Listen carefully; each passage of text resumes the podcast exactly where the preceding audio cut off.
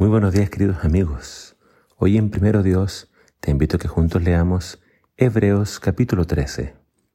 Dice así la palabra del Señor. Sigan amándose unos a otros fraternalmente. No se olviden de practicar la hospitalidad, pues gracias a ella algunos, sin saberlo, hospedaron ángeles. Acuérdense de los presos, como si ustedes fueran sus compañeros de cárcel, y también de los que son maltratados como si fueran ustedes mismos los que sufren. Tengan todos en alta estima el matrimonio y la fidelidad conyugal, porque Dios juzgará a los adúlteros y a todos los que cometen inmoralidades sexuales. Manténganse libres del amor al dinero y conténtense con lo que tienen, porque Dios ha dicho, nunca te dejaré, jamás te abandonaré. Así que podemos decir con toda confianza, el Señor es quien me ayuda no temeré. ¿Qué me puede hacer un simple mortal? Acuérdense de sus dirigentes que les comunicaron la palabra de Dios. Consideren cuál fue el resultado de su estilo de vida e imiten su fe. Jesucristo es el mismo ayer y hoy por los siglos. No se dejen llevar por ninguna clase de enseñanzas extrañas. Conviene que el corazón sea fortalecido por la gracia y no por, no por alimentos rituales que de nada aprovechan a quienes los comen. Por eso también Jesús, para santificar al pueblo mediante su propia sangre, sufrió fuera de la puerta de la ciudad. Por lo tanto, salgamos a su encuentro fuera del campamento, llevando la deshonra que él llevó, pues aquí no tenemos una ciudad permanente, sino que buscamos la ciudad venidera. Así que ofrezcamos continuamente a Dios, por medio de Jesucristo, un sacrificio de alabanza, es decir, el fruto de los labios que confiesan su nombre. No se olviden de hacer el bien y de compartir con otros lo que tienen, porque esos son los sacrificios que agradan a Dios. Obedezcan a sus dirigentes y sométanse a ellos, pues cuidan de ustedes como quienes tienen que rendir cuentas. Obedézcanlos a fin de que ellos cumplan su tarea con alegría y sin quejarse, pues el quejarse no les trae ningún provecho.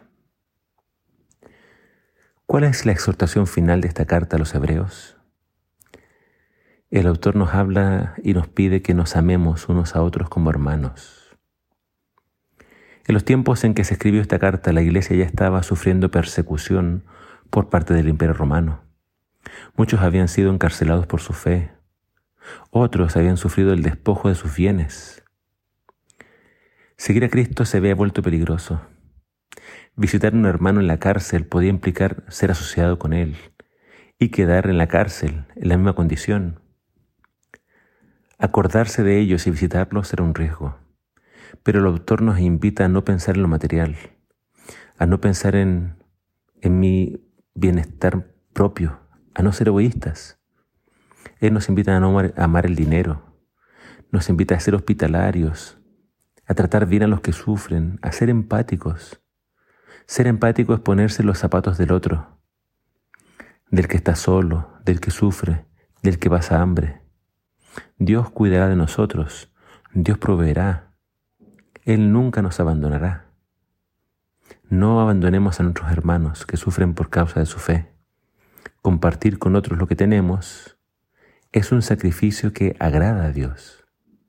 ¿Quieres agradar a Dios? Entonces acá el autor dice, comparte tus bienes con aquel que no tiene nada. Honremos el matrimonio, es otra exhortación que encontramos acá. Mantengámoslo en alta estima. Es una institución sagrada. El adulterio, la infidelidad, la inmoralidad sexual son formas de deshonrar a Dios y deshonrar el matrimonio. Es faltarle a la persona con la cual me comprometí. Dios dice juzgará a todos los que deshonren, su vida conyugal. Entonces la fornicación no tiene lugar en el matrimonio. Conservemos la pureza de nuestro lecho matrimonial. Acá también hay una invitación a obedecer a los dirigentes, a los pastores. Los pastores son los que tendrán que dar cuenta a Dios por cada uno de los que han sido puestos bajo su cuidado. Su tarea es pastorear al rebaño. El deber del hermano es someterse al liderazgo del pastor. No hagamos que su tarea sea más difícil. Seamos ovejitas, no seamos ovejitas porfiadas y rebeldes. Respetemos a nuestros líderes. En medio de todas estas últimas exhortaciones, el autor de Hebreos declara, Jesucristo es el mismo ayer y hoy y por los siglos. Jesús no cambia.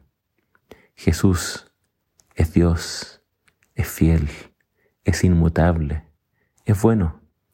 Nosotros podemos fallar, nosotros muchas veces cambiamos de parecer, decimos una cosa, hacemos otra, pero Dios no es así. Jesucristo no cambia. Podemos confiar en Él y debemos imitar su ejemplo. Seamos fieles siempre, sigamos firmes siempre. Que el Señor te bendiga.